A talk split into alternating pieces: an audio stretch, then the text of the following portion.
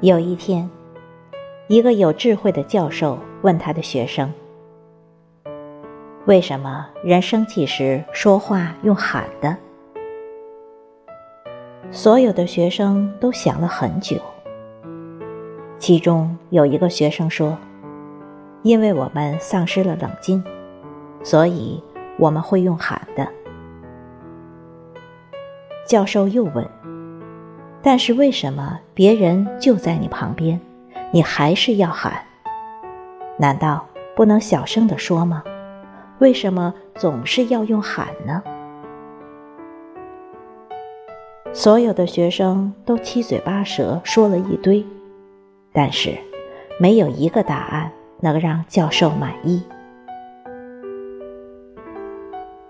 最后，教授解释说：“当两个人在生气的时候，心的距离是很远的，而为了穿越心的距离，使对方能够听见，于是必须喊。”但是在喊的同时，人会更生气，更生气，距离就更远，距离更远，就又要更大声的喊。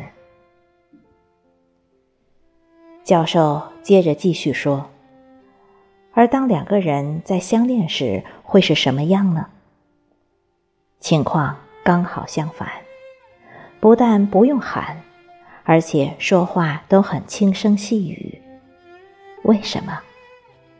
因为他们的心很接近，心与心之间几乎没有距离，通常是耳语式的说话，但是心中的爱却因此更深了，到后来根本不需要言语。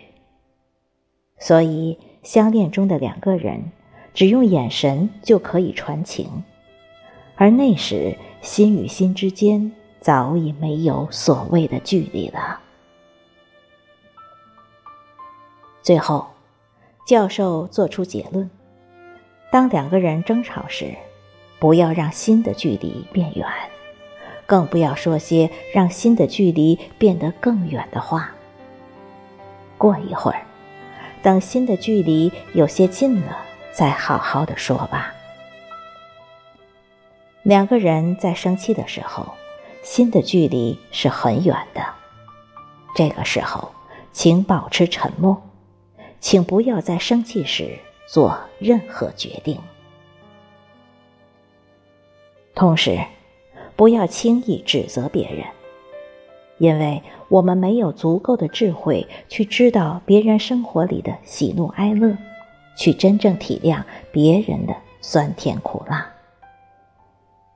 每个人因立场不同，所处的环境不同，很难了解对方的感受，所以不要一味随意去指责批评，否则会给别人带来伤害。人与人的交流，不仅是身体与身体的交流，更是心灵与心灵的交流。心近了。万事好商量，不论和谁交流，都把心拉近，用心交流吧。